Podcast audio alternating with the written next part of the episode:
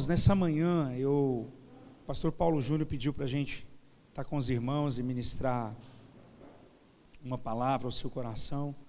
E eu gostaria de, de poder compartilhar com você aquilo que Deus tem colocado no meu coração, para a gente ser ministrados. E essa palavra que eu vou compartilhar com você, ela é uma palavra que tem falado primeiramente na minha casa, no meu coração. E eu gostaria então de, de ministrar a você essa palavra, ao seu coração e à sua casa também. Amém? Se você já quiser abrir sua Bíblia aí, é, nós vamos ministrar em cima de um texto, Lucas capítulo 10. Pode abrir, Evangelho de Lucas, capítulo 10.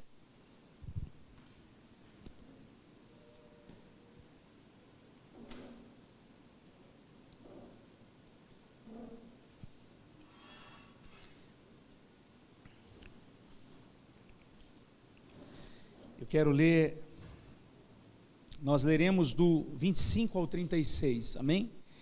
E eu sei que para alguns esse tema que eu vou falar é antigo, você já ouviu isso muitas vezes, mesmo assim eu gostaria que você ficasse atento para que Deus ministrasse ao seu coração aquilo que Ele tem para falar nessa manhã. Lucas capítulo 10, a partir do versículo 25. Todos encontraram? Amém? Pode projetar também. E diz assim a palavra de Deus: Um mestre da lei se levantou e, querendo encontrar alguma prova contra Jesus, perguntou: Mestre, o que devo fazer para conseguir a vida eterna? E Jesus lhe respondeu: O que é que as Escrituras sagradas dizem a respeito disso? E como é que você entende o que elas dizem? E o homem respondeu: Ame o Senhor, seu Deus, de todo o coração, de toda a sua alma com todas as suas forças e com toda a sua mente. E ame o seu próximo como a você mesmo. Sua resposta está certa, disse Jesus: faça isso e você viverá. Porém, o mestre da lei, querendo se desculpar, perguntou: Mas quem é o meu próximo? E Jesus respondeu assim. E aí Jesus conta essa parábola que nós conhecemos, que é a parábola do bom samaritano. Um homem estava descendo de Jerusalém para Jericó. No caminho, alguns ladrões o assaltaram, tiraram a sua roupa, bateram nele e o deixaram quase morto. Acontece que um sacerdote estava vindo por aquele mesmo caminho, quando viu o homem, tratou de passar pelo outro lado da estrada. Também um levita passou por ali, olhou e também foi embora pelo outro lado da estrada. Mas um samaritano que estava viajando por aquele caminho chegou até ali. Quando viu o homem, ficou com muita pena dele. Então chegou perto dele, limpou seus ferimentos com azeite e vinho e em seguida os enfaixou. Depois disso, o samaritano colocou sobre o seu próprio animal e o levou para uma pensão onde cuidou dele.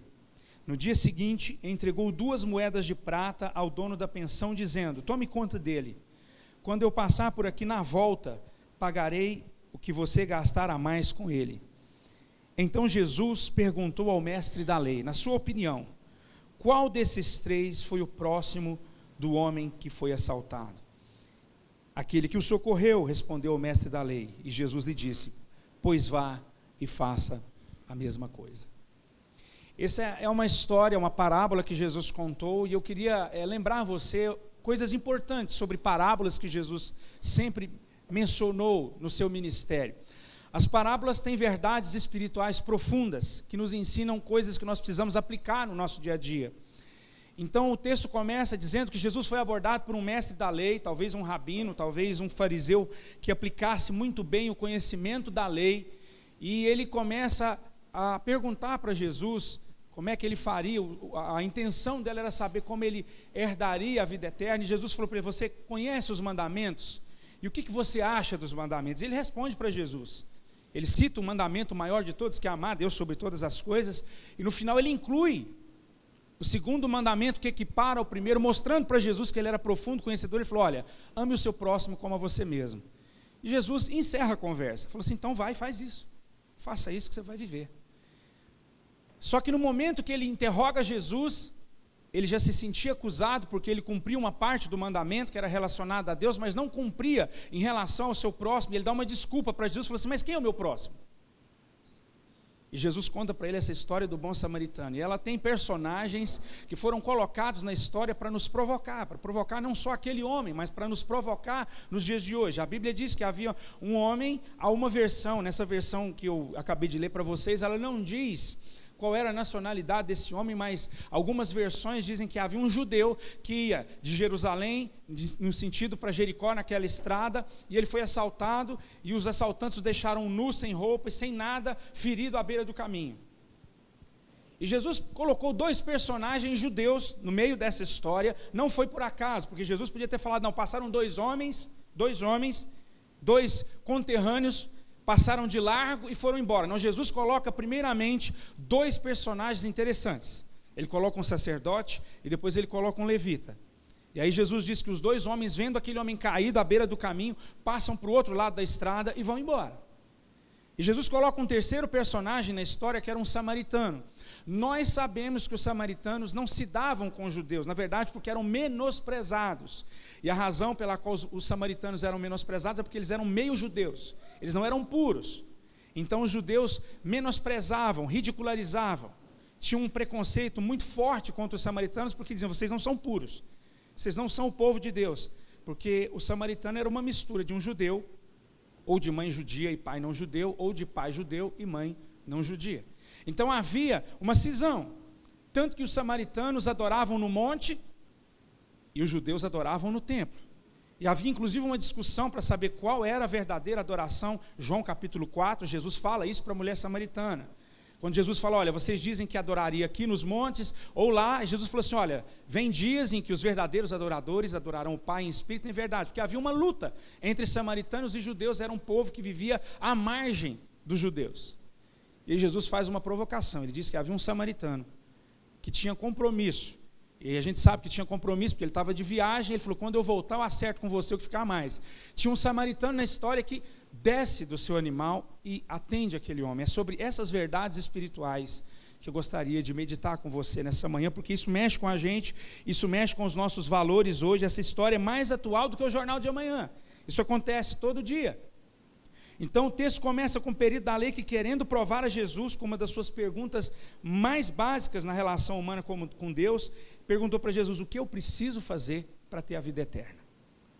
Essa é a pergunta que há séculos, há milênios, tem incomodado a humanidade. O que eu preciso fazer para ser salvo? Os homens andam em busca do que o salve. Então a maioria das pessoas chega perto de Deus, não foi o caso foi o caso desse homem que chegou perto de Jesus e a primeira pergunta que ele faz, querendo provar a Jesus para ver o que Jesus diria, ele faz uma pergunta básica: O que, que eu preciso fazer para ser salvo? A preocupação daquele mestre da lei era essa. E Jesus responde com o que nós já vemos, o que a lei diz sobre isso. E por que, que Jesus pergunta para ele? Por que, que Jesus perguntou para ele diante da pergunta e responde com uma outra pergunta? porque o perito da lei sabia o que fazer, mas de fato não fazia. A maioria dos religiosos sabe o que fazer, mas não faz. E é aqui que eu gostaria de começar a nossa conversa nessa manhã. Conhecer, conhecer apenas realidades não transforma, conhecer as necessidades não transforma as realidades. O mundo religioso é doutor em conhecer a Deus. Vive numa busca profunda atrás do conhecimento de Deus. Mas apenas conhecer necessidades não transforma realidades. Nós temos aprendido isso com o passar do tempo. E aquele homem que tinha um conhecimento de Deus, ele tinha um conhecimento da necessidade do seu próximo, embora ele disse, ele disse para Jesus que nem sabia quem era o próximo dele. Ele conhecia muito bem mas apenas conhecer as necessidades não transforma realidades. Eu gostaria de começar é, fazendo essa provocação conosco. Talvez nós conheçamos bem a necessidade das pessoas, mas apenas conhecer a necessidade daquele que está caído pelo caminho não transforma a realidade dele. Nós não podemos fazer o que aquele homem fez com Jesus, dar uma desculpa como se ele não soubesse quem era o próximo dele. Ele sabia muito bem quem era o próximo dele. Mesmo assim, ele dá uma desculpa, falando: nem sei quem é o meu próximo. Então, se eu não ajudo, se eu não acudo aquele que está à beira do caminho, afinal de contas, eu nem sei quem ele é. E na verdade, ele sabia, ele estava dando uma grande desculpa para Jesus. E a pergunta do homem foi: o que eu devo fazer para ser salvo? Quando aquele homem pergunta para Jesus, ele, é como se a pergunta dele tivesse um sentido diferente, na verdade. Quem eu devo amar como a mim mesmo? E vejam que a pergunta, a suposta dúvida do perito, não foi em relação à lei, não foi relacionada aos mandamentos de Deus, mas foi relacionado aos seus semelhantes. Eu sempre digo para as pessoas que nós não temos problema na nossa relação com Deus. Nós temos problema, nós temos problema na nossa relação com as pessoas. Então a pergunta daquele homem não foi para Jesus, eu não sei como obedecer o mandamento de Deus. A pergunta daquele homem foi: eu não sei qual é o maior mandamento de Deus, qual é o principal mandamento de Deus, porque o problema dele não era com Deus, o problema dele era com o seu próximo.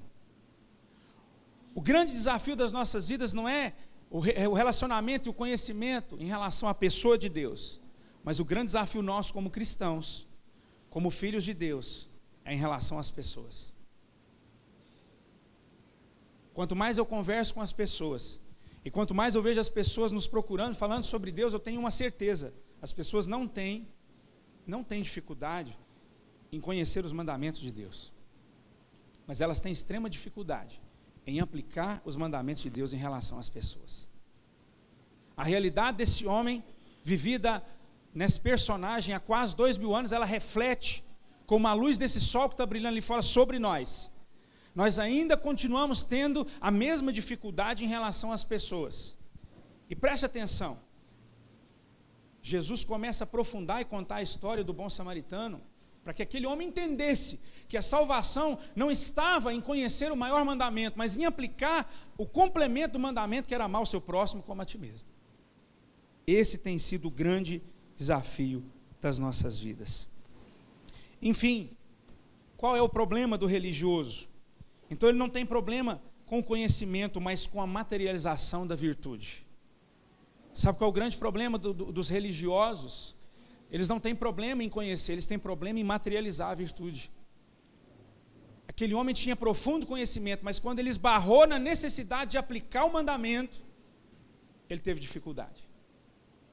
Nós precisamos vencer essa realidade que existe nas nossas vidas como, como cristãos e aprender que não há evangelho, que não há cristianismo, que não há é, a aplicabilidade da vontade de Deus na terra se nós não materializarmos as virtudes do evangelho.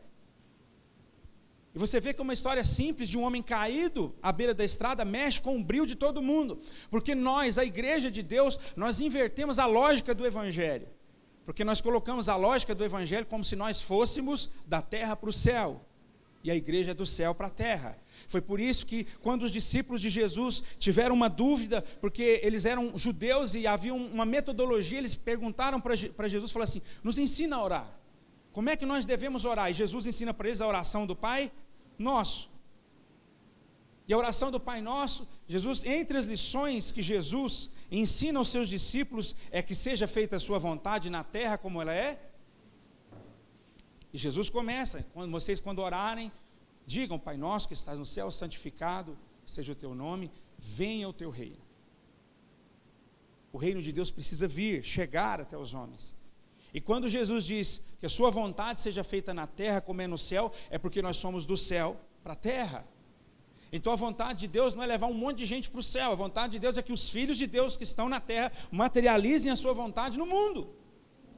As pessoas não têm dificuldade de reconhecer o Cristo, elas têm dificuldade de reconhecer aqueles que são cristãos. E é nisso que essa palavra implica. Jesus mexe com o brilho daquele homem porque colocou dois personagens que eram muito conhecidos da realidade dele.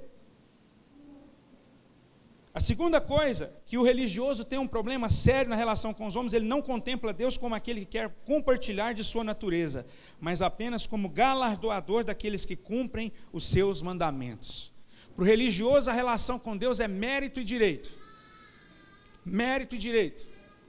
Nós temos que vencer essa, essa metodologia que nós estamos é, atolados nela, se eu posso dizer essa palavra, de dizer a nossa relação com Deus tem sido baseada no mérito e no direito.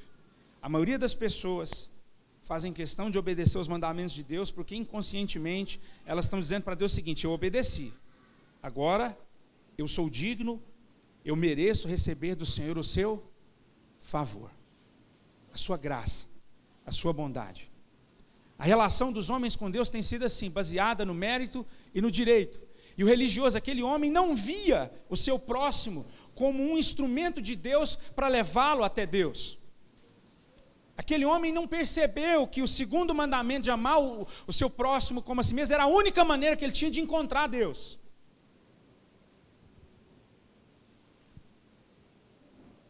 Os homens estão com dificuldade de encontrar Deus pela dificuldade que nós, como igreja, temos de materializar aquilo que Jesus é. Só que nós precisamos entender que os homens só vão chegar a Deus se nós trouxermos o reino de Deus na terra como é feito no céu.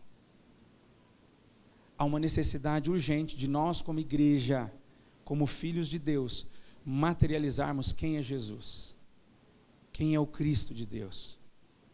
É por isso que os homens não têm dificuldade com Cristo, mas eles têm muita dificuldade com os cristãos. Porque a igreja nesse país não tem conseguido refletir aquilo que Jesus é. E a última coisa que é uma característica de um religioso, a sua preocupação mais elementar é com a vida eterna. Eu tenho dito para as pessoas: não se preocupe com isso. Não se preocupe com a sua salvação.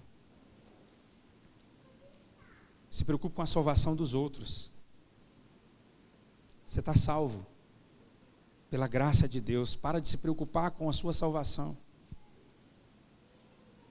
Nós não precisamos viver a vida inteira tentando bajular a Deus, agradar a Deus, cumprir os mandamentos de Deus numa tentativa de lá no fim dizer: Deus, eu mereço. Me põe dentro, porque eu fiz tudo certo. É assim que o religioso pensa. É uma relação de barganha a vida inteira. Tem gente vivendo 20, 30, 40, 50 anos como cristãos, pensando só naquele dia. Ah, mas naquele dia. Naquele dia, quando eu não estiver mais aqui, naquele dia, quando eu fechar os olhos e morrer e partir daqui para lá. Ele vive uma vida inteira na projeção do que um dia ele vai ser quando ele for recebido no céu. Mas esse não é um ensinamento bíblico. Jesus nunca nos estimulou a pensar assim. Pelo contrário, quando ele foi abordado algumas vezes, como esse homem o abordou, ele falou: esquece preocupa em amar seu próximo, em salvar a vida do seu irmão. Essa é a essência daqueles que conhecem a Deus. Mas uma das coisas que mais é mais elementar no pensamento de todo religioso é que ele está o tempo todo preocupando em se salvar.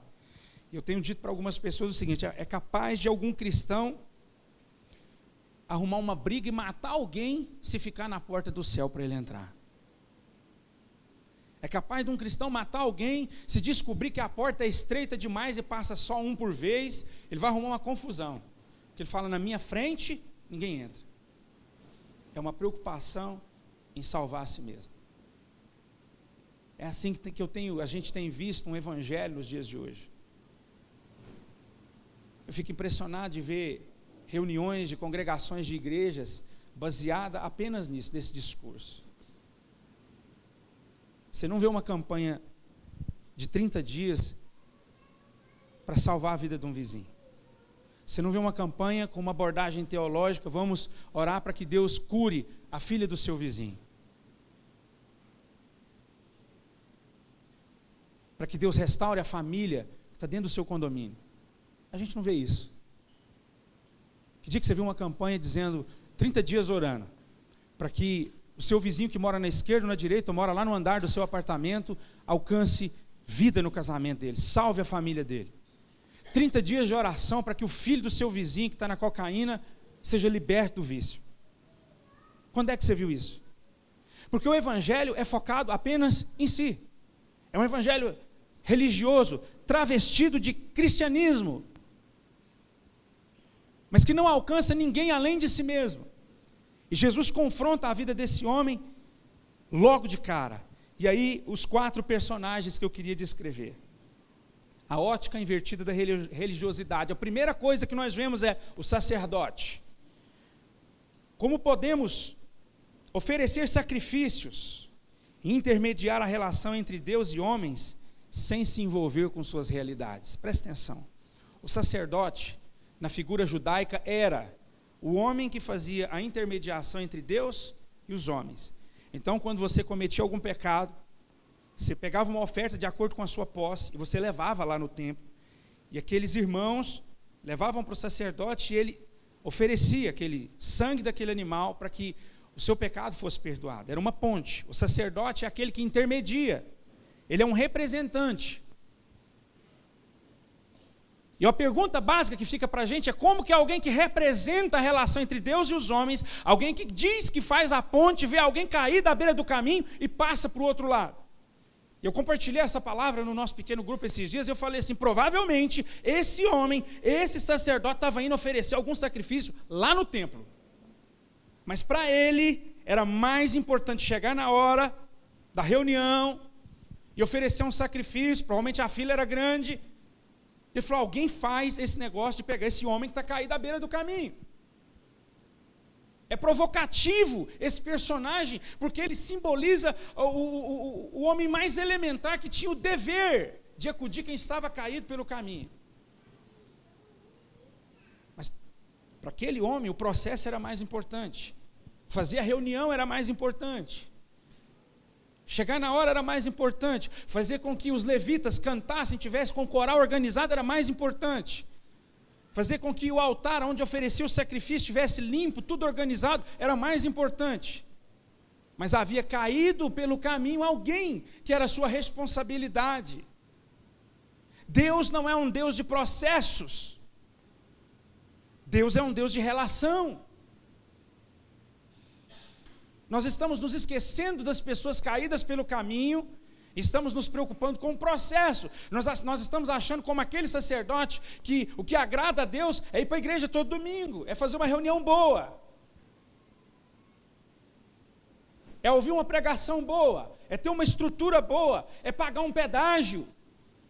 E nós estamos achando que isso é que agrada o coração de Deus. Lá no final, Jesus faz uma pergunta para aquele: quem você acha que foi o próximo daquele homem que estava caído. Alguém podia dizer, não, mas o sacerdote estava ocupado, ele tinha uma reunião importante no templo para organizar. Nossas reuniões no templo não são mais importantes do que as pessoas. O que Deus está dizendo para nós através desse personagem é: nós não podemos focar mais no processo do que nas pessoas. Nós temos vivido uma sociedade assim onde a gente faz tudo certo, a gente organiza um culto, mas a gente se esquece das pessoas. O segundo personagem que Jesus provoca era o levita. Você deve se lembrar que o levita era alguém da tribo de Levi e eles eram responsáveis por organizar o templo. Ele era o ajudante do templo. E o levita, cuja preocupação maior era deixar o templo organizado, limpo, cumprir o protocolo. Depois a gente acode quem está caído pelo caminho. E eu anotei algumas coisas. O que vale um templo organizado com lindas cerimônias, louvor, objetos sagrados, se há caídos pelo caminho. O levita era aquele que cuidava da liturgia. Então as pessoas chegavam no templo, o átrio, o santo lugar, o santíssimo lugar, tinha que estar perfeito.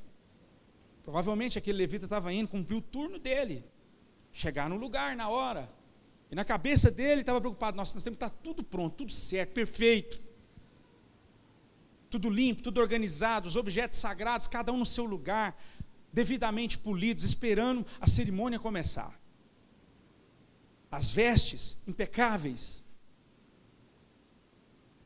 Os homens no seu devido lugar para que a cerimônia pudesse começar. Mas ele largou alguém caído pelo caminho, assim como o sacerdote. Não dá para a gente continuar assim.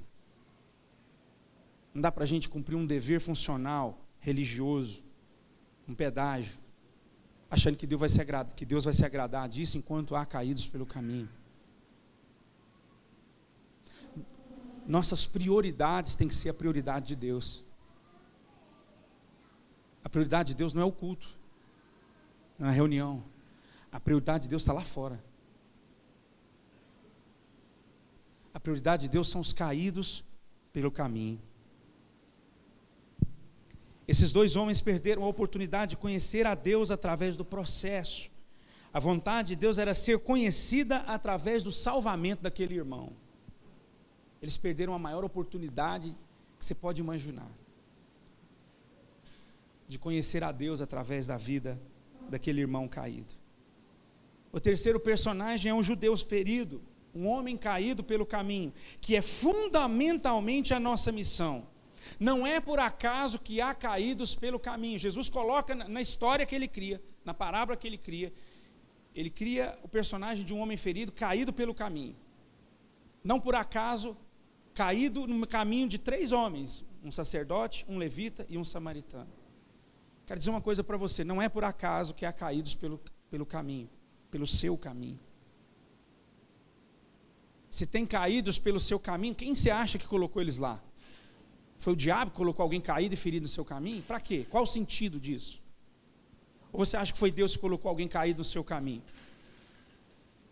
Eu tenho dito no grupo que a gente reúne uma ou duas vezes por semana, eu falo, às vezes cai um piano do céu em cima do dedão do pé da gente. E a gente fala assim, ai Deus, que negócio é esse? Caiu do céu um piano em cima do meu dedão. A gente tira o pé e fala assim, dá um jeito nisso, resolve isso aqui, ó. Afinal de contas, um piano quase caiu na minha cabeça. Pegou a ponta do meu dedão. Ora, por que, que a gente acha que um piano cai do céu em cima do dedão do pé da gente? Se nós acreditamos que Deus é um Deus de propósito, que Deus conduz a minha a sua vida através de propósito. Os feridos que estão no nosso caminho são nossa responsabilidade.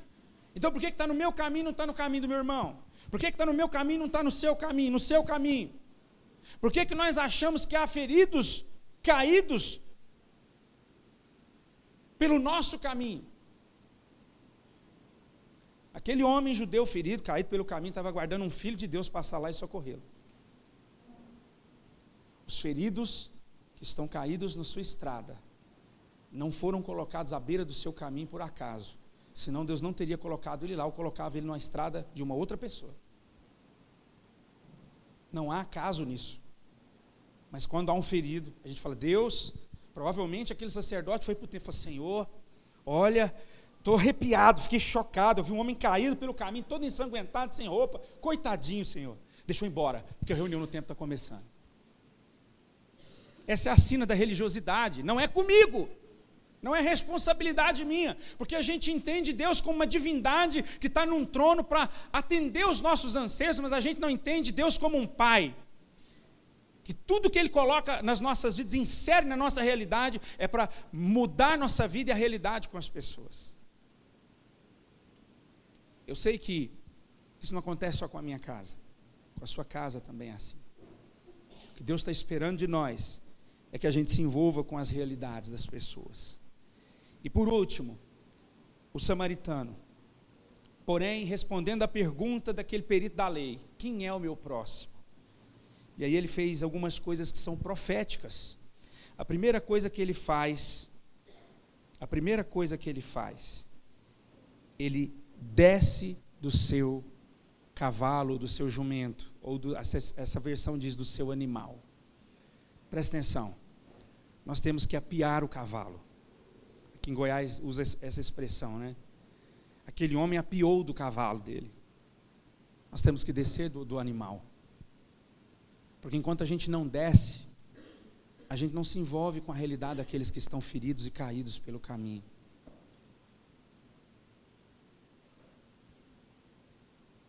Cada detalhe que Jesus colocou nessa história tem um significado profundo, então é preciso descer. Porque quem está ferido está caído à beira do caminho, não está de pé. Não está andando. Você não vê nenhum ferido andando sobre um animal, sobre um cavalo. Quem está ferido não tem condição de ficar em pé. Quem está ferido está acamado. Quem está ferido não tem a menor condição de reação. Então nós temos que descer. Você precisa descer ao nível daqueles que estão feridos. Nós temos que descer do nosso animal. Não há como a gente pedir para quem está ferido subir no animal. Ele não vai conseguir. Sabe seus amigos? Sabe aquele amigo seu que está ferido? Você tem que descer a ele. Ele não consegue subir aonde você está. Sabe aquele familiar, aquele parente seu, aquele conhecido seu que está na pior, você tem que descer aonde ele está. Não é possível, ele não consegue chegar aonde você está. Aquele homem estava ferido, ele não conseguia ficar em pé, machucado, à beira do caminho. Era impossível que aquele homem falasse assim: sobe aqui no meu cavalo que eu te levo. Nós temos que descer. Então, um detalhe importante que está no texto: aquele homem desceu do seu cavalo. Segunda coisa importante, ele trata suas feridas com azeite, vinho e ataduras. E eu notei uma coisa interessante: eu creio que aquele homem samaritano já andava preparado caso encontrasse alguém caído pelo caminho. Que na hora que ele viu alguém caído pelo caminho, ele tinha o que oferecer. Ele tinha vinho, que era usado muito naquela época para tratar feridas também. E naquela época a sociedade acreditava que o vinho colocado sobre as feridas tinha uma função antisséptica também. Tinha um azeite que acelerava o processo de cicatrização, criava uma barreira sobre aquelas feridas e depois ele ainda põe ataduras sobre as feridas. Aquele homem andava preparado caso ele encontrasse alguém pelo caminho. Eu faço uma pergunta para você: você está preparado? Porque vai ter muito ferido. No seu destino, na sua história de vida, vai ter, vai ter muitos feridos pelo caminho. Talvez vai aparecer toda semana um ferido. Você está pronto? Você carrega ataduras, vinho e óleo para ajudar essas pessoas? Sabe o que, que fala desse samaritano? Era um homem que estava preparado porque tinha consciência da sua missão com o seu próximo. Eu preciso ter vinho, eu preciso ter óleo, eu preciso ter ataduras porque alguém pode precisar de mim.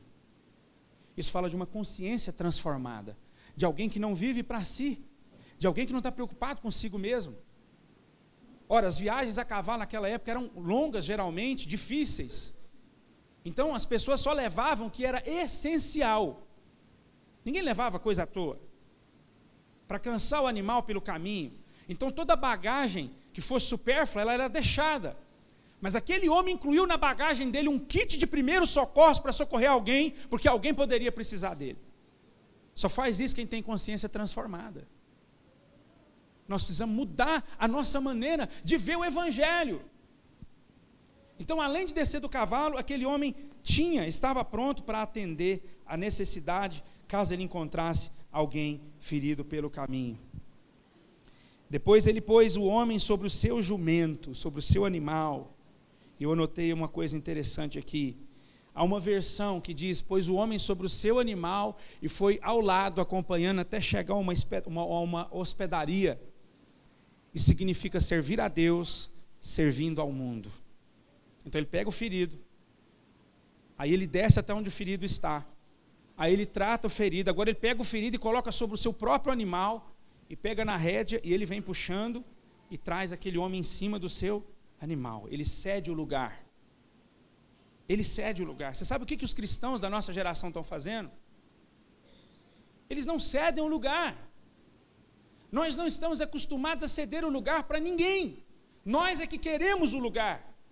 Mas Jesus mostrou nesse personagem um homem que cede o lugar, que dá o melhor lugar que dá o lugar devido, que coloca aquele homem que não tinha a menor condição sobre o seu animal e vem acompanhando ele até uma hospedaria.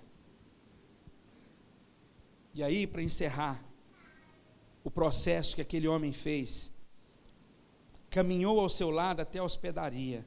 Eu anotei aqui: a missão só acaba quando termina. Ele se envolveu totalmente na realidade daquele semelhante que era um homem judeu. E ele foi tão afim daquela situação que ele leva o homem. A Bíblia diz, alguns textos, algumas versões, diz que ele passa a noite cuidando daquele homem. E no dia seguinte ele sai, ele toca a viagem e fala o seguinte: se ficar mais caro do que o que eu te paguei, na volta eu acerto com você. Eu assumo o ônus pela vida do meu próximo. Isso é uma loucura nos dias de hoje. É surreal a gente imaginar que alguém vai assumir o ônus pela vida do outro. Que alguém vai cuidar que alguém vai se abaixar até ele, se envolver naquela realidade, e ele ficou envolvido naquela realidade até o fim. Presta atenção, não tem nada mais cristão que isso. O apóstolo João, quando escreveu sobre Jesus lá no início do Evangelho, ele falou assim: tendo, falando de Jesus, e tendo amados que eram seus, ele os amou até o fim. Sabe o que significa isso? só acaba quando termina. É nosso dever, é nossa, é nossa responsabilidade viver esse nível de cristianismo.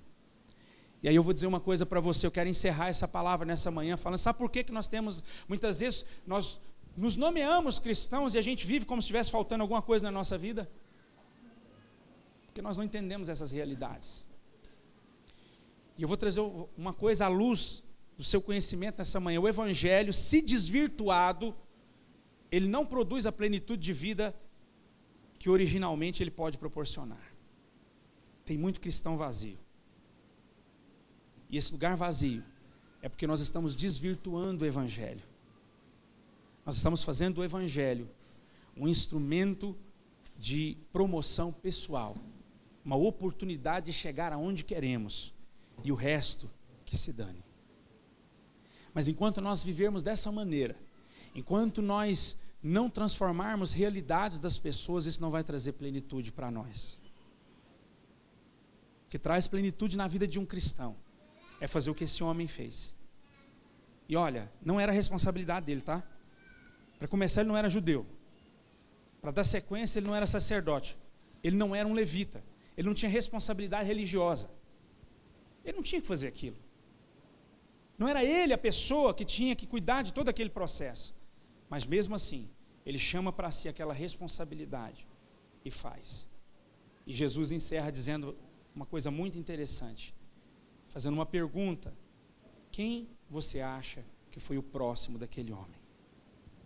A pergunta mais óbvia. E aquele mestre da lei fala: é claro, foi o homem que se envolveu naquela realidade, que o socorreu, que o acudiu. Jesus falou assim: vá e faz o mesmo. Você entende que a dificuldade daquele homem não era com Deus? Não tinha nada a ver com Deus. Não era de Deus, não era Deus que estava ali no meio daquela situação, daquela circunstância ele não conseguia materializar quem Deus era. E é essa palavra que eu queria trazer para você nessa manhã. A gente precisa conseguir materializar Cristo Jesus. O Evangelho é para isso. Eu costumo dizer para as pessoas: se a única razão de Deus fosse salvar os homens e levar eles para o céu, todo homem que chegasse ao pleno conhecimento de Deus imediatamente ia conhecer o que com Ele? Ele ia morrer.